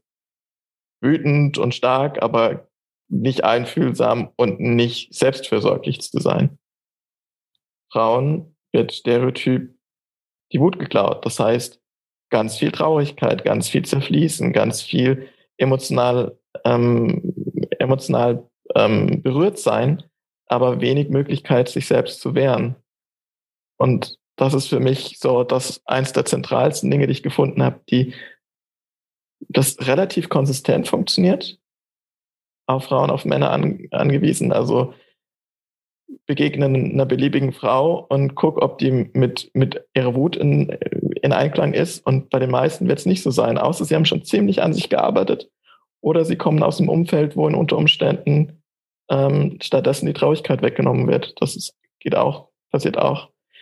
Begegnen einem beliebigen Mann und die Wahrscheinlichkeit ist sehr hoch, dass er mit seiner, seiner Traurigkeit nicht im Einklang ist. Was nicht heißt, dass die jeweils mit dem anderen Gefühl in guten Umgang sind. Nur, dass mit dem Gefühl, das ich gerade zugewiesen habe, der Umgang nicht vorhanden ist oder sehr, sehr mager ausgeprägt ist. Und vieles, was daraus folgt, also die, die Frage ist, ist das eine, der Ausgang oder ist das schon eine erste Reaktion darauf, als Mann oder als Frau eingeordnet zu werden?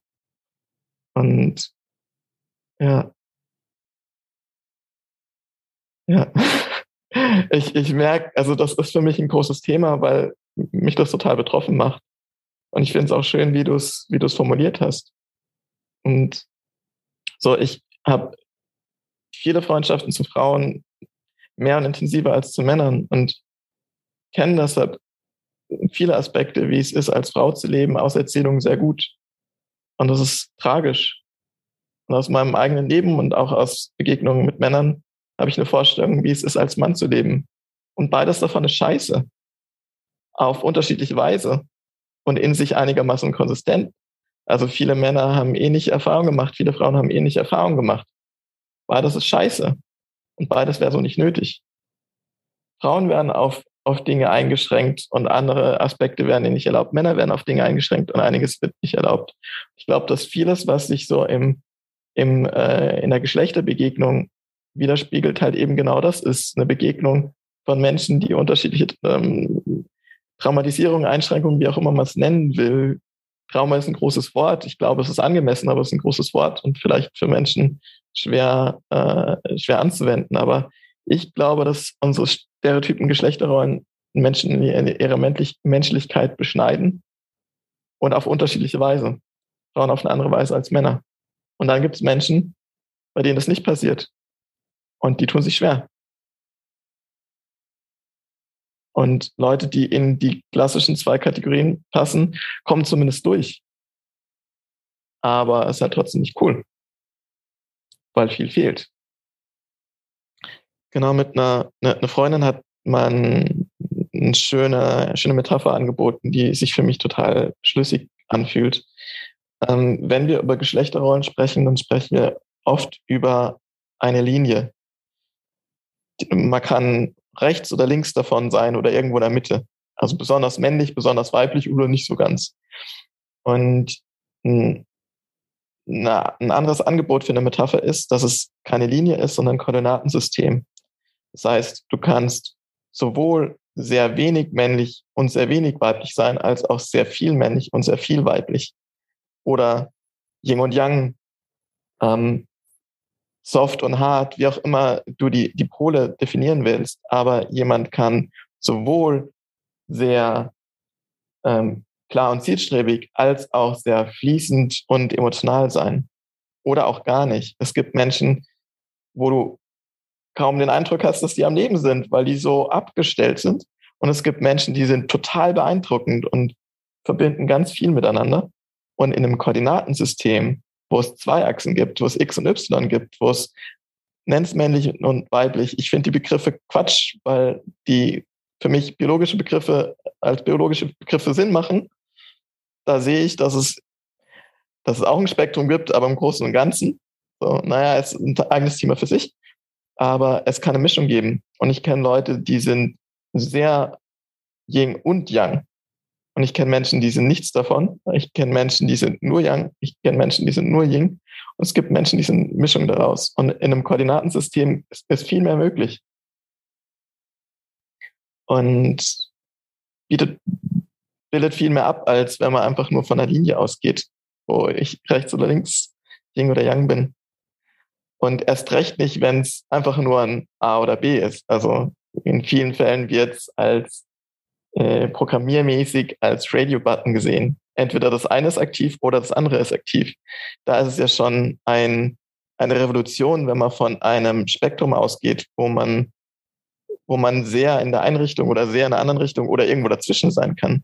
Aber wenn man es sogar als Koordinatensystem sieht und beides gleichzeitig hoch oder niedrig oder das eine hoch und das andere niedrig ist, da erlaubt, äh, kann man sich viel mehr Abstimmungen, Ab, Abstufungen erlauben. Das heißt, wenn du schon beim Programmieren bist mhm. ähm, oder, oder wir in Formularen sprechen, dann wäre es doch im Endeffekt das einzige Logischste, wenn wir sagen, okay, biologisch, gehen wir mal davon aus, das ist ein anderes Thema. Wenn du sagst, da gibt es auch mehr Möglichkeiten, okay, dann lerne ich da auch gerne dazu. Aber aus meiner Sicht ist es so, es gibt quasi weiblich und männlich und äh, es gibt das schöne Anrede-Formular oder Anrede-Feld. Mhm. Dann ist die einzige logische Konsequenz, dieses Feld zu eliminieren, oder nicht? Total. Weil, so, weil also verschiedene Möglichkeiten hinzuzufügen macht irgendwie keinen Sinn, wenn wir widersprechen, wir sind eigentlich Mensch und alles andere ist im Endeffekt egal. Also da erste Stufe rein rechtlich ist ein Anredeformular, das nur Herr und Frau hat, problematisch, weil laut deutschem Recht gibt es drei Geschlechter. Das heißt, wenn du nur zwei Anreden hast, ist es rein rechtlich nach deutschen, nach Gesetzeslage nicht zulässig. Du musst eine, eine dritte Option haben, die nicht männlich oder weiblich ist. Das haben wir jetzt seit ein paar Jahren. Und tatsächlich ist es fortschrittlich zu sagen, hallo. Aber da ist halt auch wieder so, dass unsere Sprache binär gestaltet ist und dass man aus irgendeinem Grund wissen muss, ob man die Person männlich oder weiblich anspricht, was ein eigenes Thema für sich ist. Aber nochmal ein kurzer Ausflug zum, zum äh, biologischen Geschlecht. So, ja, man kann, also da ist die Frage, nach was sortiert man Wir gehen davon aus, äh, nach Chromosomen gibt es XY und XX. Aber lustigerweise gibt es auch, gibt es auch 3X. Es gibt XYY. Es gibt diverse Weise, dass nach Chromosomen nicht nur zwei gibt, sondern es gibt diverse. Es gibt intersexuelle Leute, die haben auch nicht Penis oder Vulva, sondern beides. Das heißt, auch nach Geschlechtsorganen ist es nicht, nicht möglich. So im Leistungssport ist die aktuelle Version nach Testosteronlevel zu gehen, weil gesagt wird, alles andere, Chromosomen und nach Beschauung der Geschlechtsorgane ist, ist nicht eindeutig genug. Wir gehen nach Testosteronlevel. Das heißt, die haben auch eine, eine andere Einordnung, wo sie sagen, das ist so die, die primären Geschlechtshormone ähm, sind unser, unsere Einstufung. Und auch da gibt es ein Spektrum. Es gibt nicht einfach nur hoch und niedrig, sondern es gibt auch ein dazwischen. Also wenn man versucht zu sagen, na ja, dein biologisches Geschlecht ist folgendermaßen und glaubt, dass es da nur zwei Stadien gibt, äh, nein. Es gibt, es gibt aktuell keine Kategorie, die dem Stand hält. Also de facto Forschungsstand. Es gibt aktuell keine Kategorie, die dem Stand hält, dass es zwei Gruppen gibt, biologisch. Ich sehe schon, wir müssen eine eigene Folge drehen. Vielleicht ist das gut. Das ist echt genau. der Hammer. Ja, total, total. Ich meine, das ist und, ja auch eine, eine Erweiterung des Horizonts. Also ja, das je, ist ja, und man, man geht da soft ran.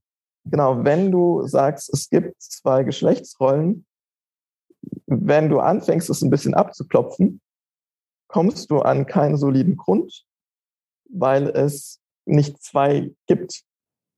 Also biologisch nicht.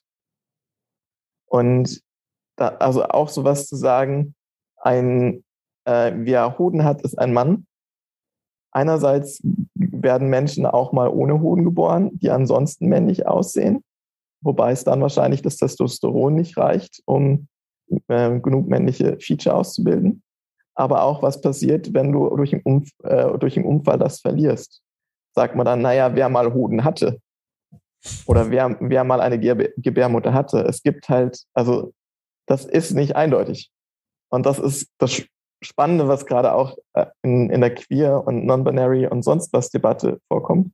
Wenn du versuchst, diese Kategorien an irgendwas zu begründen, was nicht nur ähm, Gewohnheit ist und naja, was ich halt so denke, wenn ich die Person so angucke, das löst sich alles auf. Das ist wahrscheinlich auch genau das, was ähm, ja vielen, ich sag mal, Binärdenken oder super straight, glaube ich, nicht mehr sowas. Äh, ähm, ja, Angst macht. Angst macht, weil da plötzlich das gesamte Weltbild, wie wahrscheinlich damals von der Scheibe zur Kugel, äh, das komplette Weltbild zerlegt wird. Also ja, ich bin jetzt verheiratet, habe eine Frau möglicherweise und dann so, ja, was ist sie denn jetzt? Ist sie denn noch eine Frau oder was, was ist denn jetzt eigentlich so? Und also man, man macht ja quasi im Endeffekt eine komplett neue Tür auf mit einem Raum voller Magic, wo man sich denkt, wow, könnte jetzt gut sein, könnte schlecht sein, muss man das wieder einordnen. Was ist denn da drin? Ähm, das könnte im Endeffekt auch ja alles sprengen, was mir lieb und teuer ist, sozusagen. Und mir absolut die Sicherheit nehmen. Ja. Und also, ja, also erstmal. Ganz kurz, Corvin, du machst einen Cut, wenn du essen musst. genau, also das, das, das, das Ganze zu sagen, unsere, wir können die Geschlechter an Biologie festmachen, ist halt spannend, dass sich tatsächlich auflöst. Und gleichzeitig glaube ich, wie, wie Corbin vorher gesagt hat, so, es macht in manchen Aspekten total Sinn, ähm, zumindest im groben binär zu denken. Ähm, zum Beispiel eben zu sagen, äh, wir haben äh, Traumatisierungen, die im, im Leben passieren und es gibt zwei Großgruppen, die aber auch nicht stimmig sind, auch nicht schlüssig sind. Es gibt viele, Abs äh, viele Abstufungen dazwischen, viele Schattierungen. Und so, es hat in vielen, in vielen Aspekten ist es hilfreich, in Großgruppen zu denken und in vielen anderen Aspekten ist es total problematisch. Also zum Beispiel auch, was die Medizin betrifft. Wenn ich nur von Männern und Frauen ausgehe, ähm, ver verpasse ich viele Leute, die dazwischen sind. Also eben zum Beispiel Menschen, die nach Chromosomen, also es gibt Menschen, die haben 3x-Chromosomen, die wirken nach außen, wenn ich es richtig rezitiere, erstmal super weiblich, haben aber Auffälligkeiten, die, an, die, die besonders sind, sind, meine ich, unfruchtbar und haben auch ansonsten ein paar klassische genetische Auffälligkeiten, die sie miteinander verbinden. Und so diese Schattierung nicht zu übersehen, ist halt relevant. Und dann kommt die, die ganze, das ganze Thema der, der Transmenschen dazu, die nach außen weiblich oder männlich aussehen, biologisch, chromosomenmäßig, aber unter Umständen einen anderen Körper haben. Und die da auch durchs Raster fallen. Und das auch problematisch sind, weil es Menschen sind, die auch eine gute Gesundheitsversorgung haben sollten. Und aber nicht in einer der beiden großen Kategorien unterzubringen sind.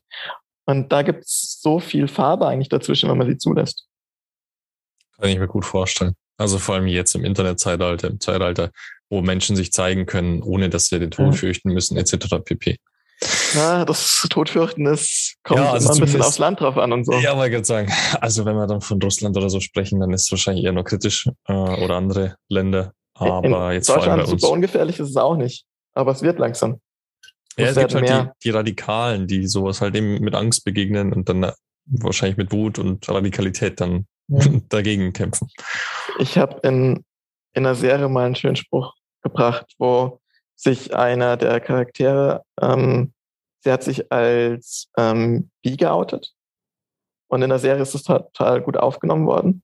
Und dann hat einer der, der anderen Charaktere gemeint, wann immer ein Mensch sich traut und erlaubt, voll dazu zu stehen, wie die Person eben ist, wird die Welt ein bisschen bunter und ein bisschen lebenswerter. Und genau darum geht's. Vielen Dank, Sebastian. Das war ein absolut mega spannendes Gespräch. Der Blick auf die Uhr sagt, äh, wir müssen langsam zum Ende kommen. Ich habe wahnsinnig viel gelernt zum Thema Non-Binary, zum Thema Menschlichkeit, zum Thema, ja, wie, wie nehme ich selbst die Welt wahr? Wie nehme ich die Menschen wahr? Und ja, wo kategorisiere ich mal wieder, wo es vielleicht ja unter Umständen ja zum drüber nachdenken gilt, ob das vielleicht in Ordnung so ist oder ob ich mir da vielleicht sogar einfach ja ein Stück Lebensfreude, ein Stück Buntheit des Menschen abschneide. Also für mich war es absolut mega wertvoll. Deswegen auch nur die Frage für dich jetzt zum Abschluss. Was würdest du Menschen mitgeben, die sich vielleicht mit dem Thema beschäftigen, non-binary und eben auch den Menschen, die möglicherweise Angst vor diesem Thema haben oder beziehungsweise sich davor verschließen und was wünschst du dir für die, für die Welt oder für dieses Thema? Große Fragen. Ähm ich stelle mir vor, für die Selbstreflexion ist eine total relevante Frage, wie wäre ich, wenn ich mir erlauben würde, Mensch zu sein, statt zu versuchen, einer Geschlechterrolle zu entsprechen und an welchen Stellen werde ich durch die Geschlechterrolle verletzt. Und da in eine Weichheit mit sich selbst zu kommen. Und ich glaube, wenn mehr Menschen ähm, in sich ermöglichen, diese Traurigkeit zu spüren, die zumindest in mir auf jeden Fall lebendig ist, wenn ich gucke, wo wo habe ich mich selbst und wo haben andere Leute mich ähm, beschnitten, eingeschränkt, ähm, irgendwo reingequetscht, was gar nicht mir als Mensch entspricht. Ähm, also wenn ich mir die, diese Traurigkeit erlaube, dann passiert einiges. Und im besten Fall kriege ich es in anderen Leuten, es auch zu erlauben, mehr in ihrer Menschlichkeit zu sein. Und das ist, glaube ich, ein Prozess, der gerade passiert. Also der gerade gesellschaftlich mehr und mehr passiert. Aber wir sind da gerade am Anfang. Vielen Dank für deine Zeit. Es war echt ein wunderbares Gespräch und ja, ich hoffe, wir hören uns bald wieder in der nächsten Folge, wo wir das Thema vielleicht ausweiten können. Und ja, dann übergebe ich nochmal kurz zu Curve. Ja, ich wollte auch nochmal Danke sagen. Es war wirklich ein super tolles Gespräch und ich merke auch gerade, wie ich mich total erfüllt fühle. Und ähm, ja, irgendwie vielen, vielen Dank, dass du uns dieses Geschenk gemacht hast und dein Herz für uns geöffnet hast. Ähm, ja, es war ganz wunderbar. Vielen Dank. Ich hoffe, euch hat die Folge gefallen und ihr schaltet auch nächste Woche wieder ein, wenn es heißt Join Curve, der Herzogene Männer Podcast. Männer bleibt wach.